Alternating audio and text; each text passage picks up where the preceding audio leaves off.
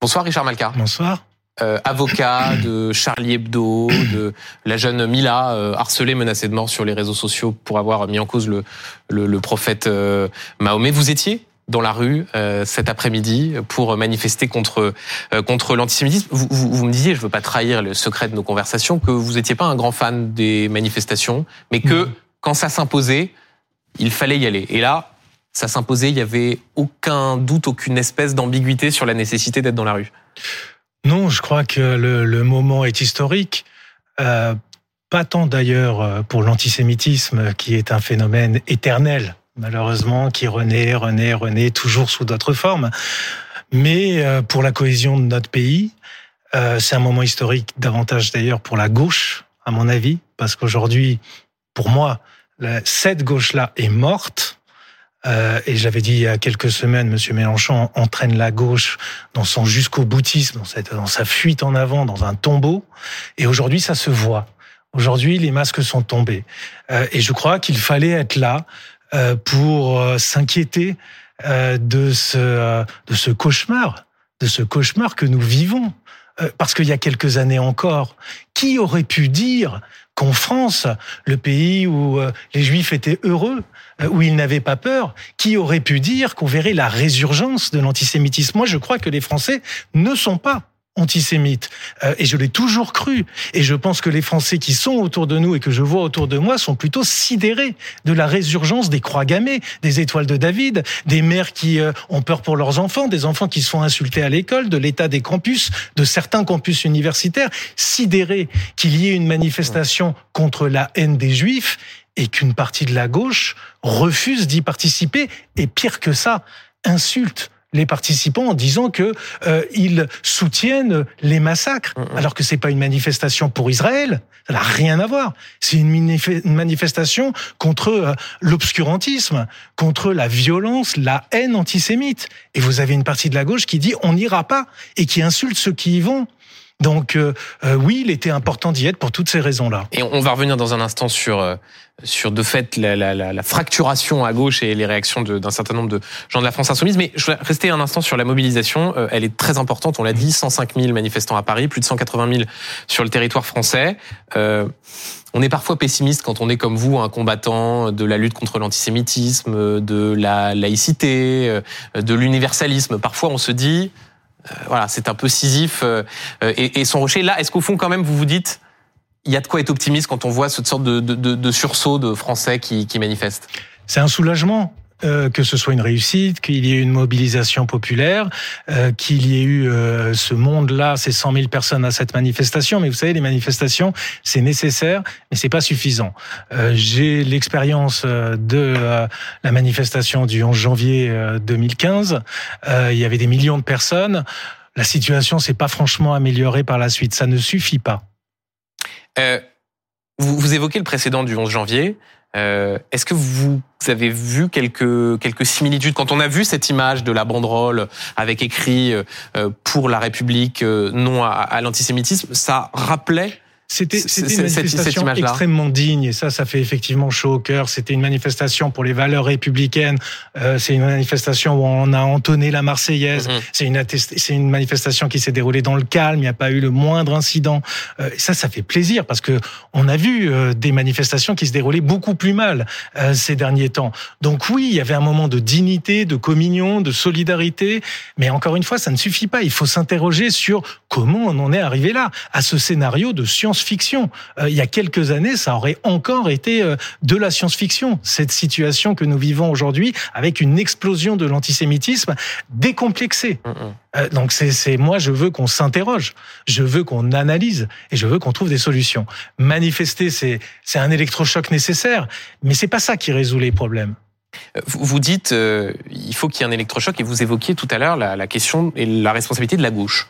Mmh. Euh, cette gauche, il y avait euh, des membres manifestants, Parti socialiste, euh, les écologistes, ancien président, ancien premier ministre François Hollande, Manuel Valls, et puis il y avait une partie de la gauche qui n'était pas dans les cortèges, la France insoumise en l'espèce. Ils se sont disqualifiés en ne se rendant pas dans cette, dans cette manifestation. vraiment, c'est, je le dis avec gravité. Vous avez euh, Monsieur Mélenchon, qui se transforme en influenceur désinhibé, qui tweet toutes les dix minutes, euh, est, dans une outrance toujours plus grande et qui ose dire euh, ce que je vous disais, donc il, il, un peu, il, il, impute aux personnes présentes à cette manifestation d'être des soutiens de, du, du, massacre. Ce qu'il appelle le massacre. Oui. C'est-à-dire qu'il fait le lien, il fait un amalgame entre des juifs français qui ne sont pour rien dans tout cela euh, et qui manifestent contre l'antisémitisme, contre la haine du juif, et ce qui se passe en Israël. C'est-à-dire que pour Monsieur Mélenchon, le pas d'amalgame, c'est pour tout le monde, sauf pour les juifs. Je... Et ça, ça, c'est une honte, c'est une obscénité. Monsieur Mélenchon devient obscène à chaque tweet dans son jusqu'au boutisme. Rendez-vous compte. Je vous parlais de science-fiction et de cauchemar éveillé. Il est devenu le héros du pire journal de néo-nazis de ce pays. Rivarol, qui en fait Avec ça Jérôme Bourbon, qui effectivement qui vomit euh, sur Marine Le Pen, défendait euh, Jean-Luc Mélenchon dans les colonnes de son journal, mais qui fait de Jean-Luc Mélenchon son héros. Aujourd'hui, Mélenchon, c'est le héros des néo-nazis. Voilà la réalité. Il devrait être marqué du sceau de l'infamie. Ce devrait être un paria de la politique.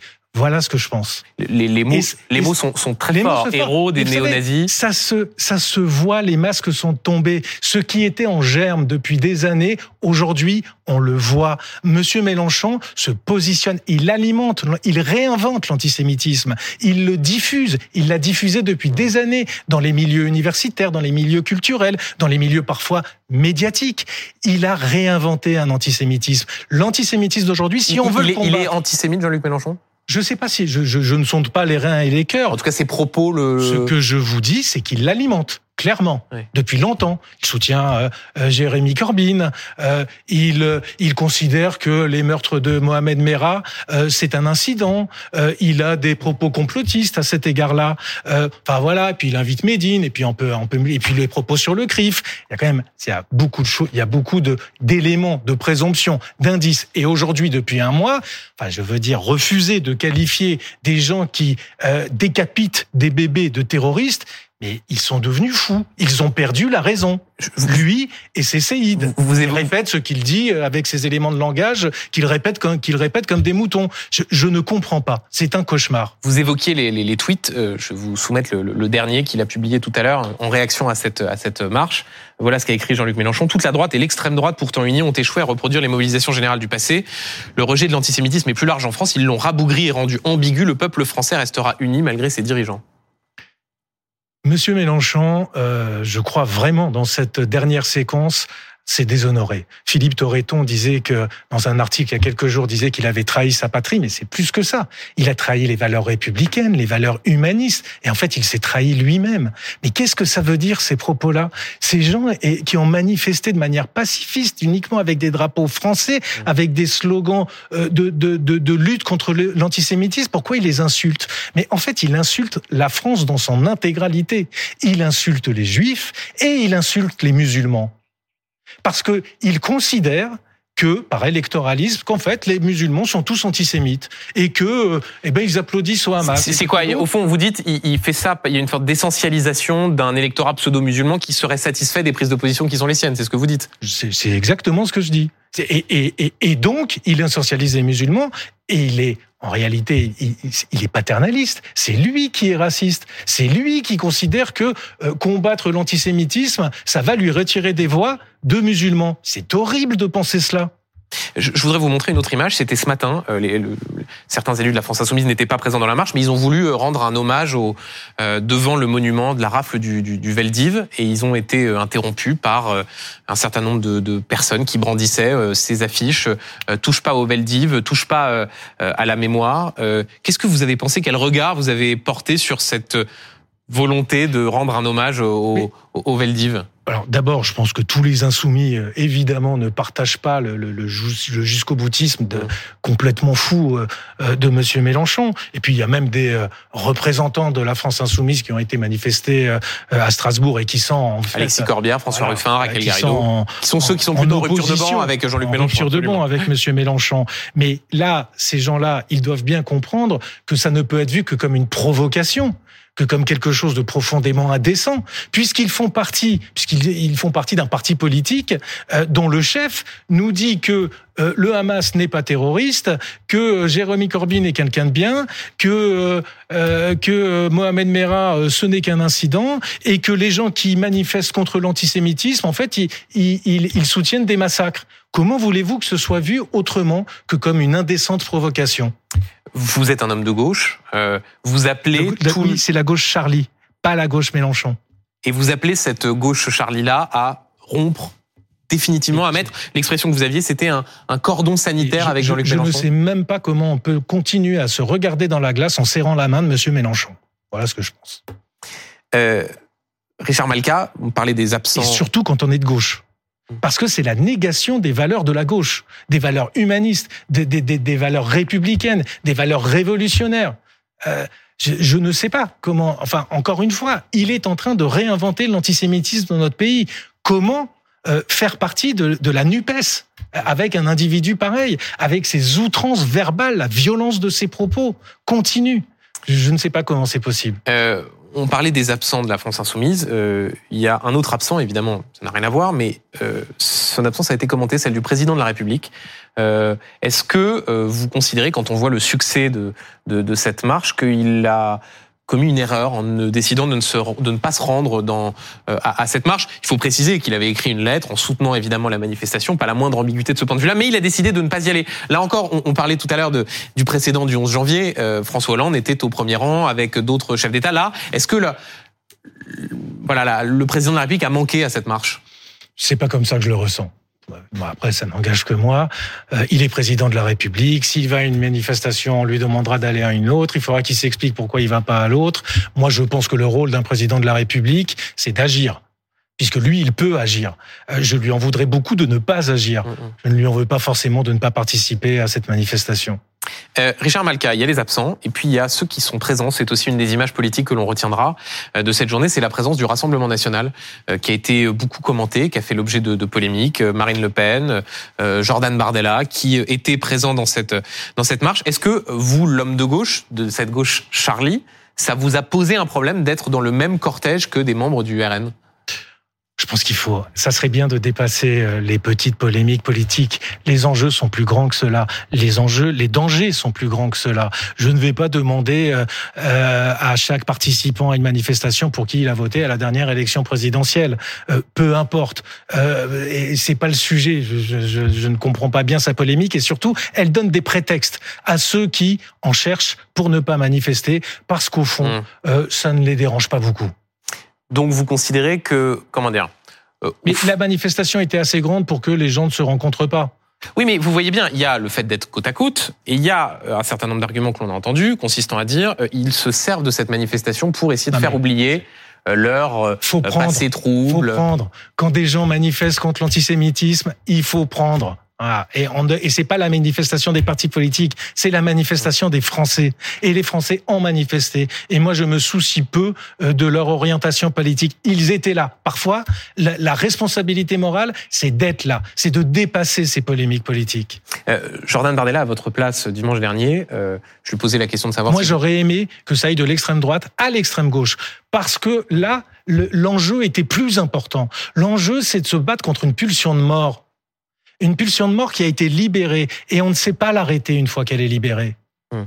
Euh, donc, vous considérez, parce que oui, je posais la question de savoir, euh, Jordan Bardella à votre place dimanche dernier euh, disait Jean-Marie Le, crois pas que Jean-Marie Le Pen était antisémite. Il avait rétro-pédalé dans, la foulée, dans les jours qui ont suivi voulu créditer d'une forme de bonne foi l'ORN sur la lutte contre l'antisémitisme, qui est le sujet qu'on ah bah a abordé. Par contre, moi, je peux vous dire que, euh, enfin, moi, ce que je vous dirais, puisqu'il a été condamné à de nombreuses reprises, c'est que Jean-Marie Le Pen était antisémite. Mm, mm. Et j'ai eu je ne sais combien de procès sur ce terrain-là contre lui et contre le Front National. Euh, donc euh, oui, ce propos est extrêmement malheureux. Mais je ne dédouane le, le, le, le Rassemblement national de rien du tout. C'est pas le sujet. Le sujet, c'est que là, il y avait une manifestation contre la haine à l'égard des Juifs et que euh, eh bien toute personne y participant, euh, eh ben c'était bon à prendre. J'ai une toute dernière question, Richard Malka, avant de vous laisser. Dans la période, on, voit fleurir de plus en plus de personnes qui se revendiquent de l'esprit Charlie, euh, parfois pour essayer de se sortir d'une situation difficile. Où vous voulez en venir Avec mes gros sabots, c'est ça. Euh, par exemple, Guillaume Meurice, euh, l'humoriste de France Inter, qui après sa sortie sur Benjamin Netanyahou, euh, je cite, euh, nazi sans prépuce, Mmh. avait, voilà, s'était revendiqué de cet esprit Charlie. Et d'ailleurs, Riss, dans le Parisien, lui a répondu, on va chercher l'esprit Charlie quand on est dans la merde. Et ben voilà, c'était exactement la, réaction avec de mon ami Riss que j'étais en train d'afficher. Charlie n'est pas la poubelle qu'on sort pour y jeter ses cochonneries. Guillaume Meurice, il n'est pas Charlie. Il est ciné hebdo. C'est une autre famille. Mais que quand il soit mis en difficulté, il invoque Charlie, franchement, c'est pas très honorable. Merci beaucoup, euh, Richard Malka, d'avoir été l'invité de BFM TV, l'invité de, de, de C'est pas tous les jours dimanche pour décrypter et donner ce ressenti à cette manifestation où vous étiez, euh, évidemment, pour lutter contre, contre l'antisémitisme.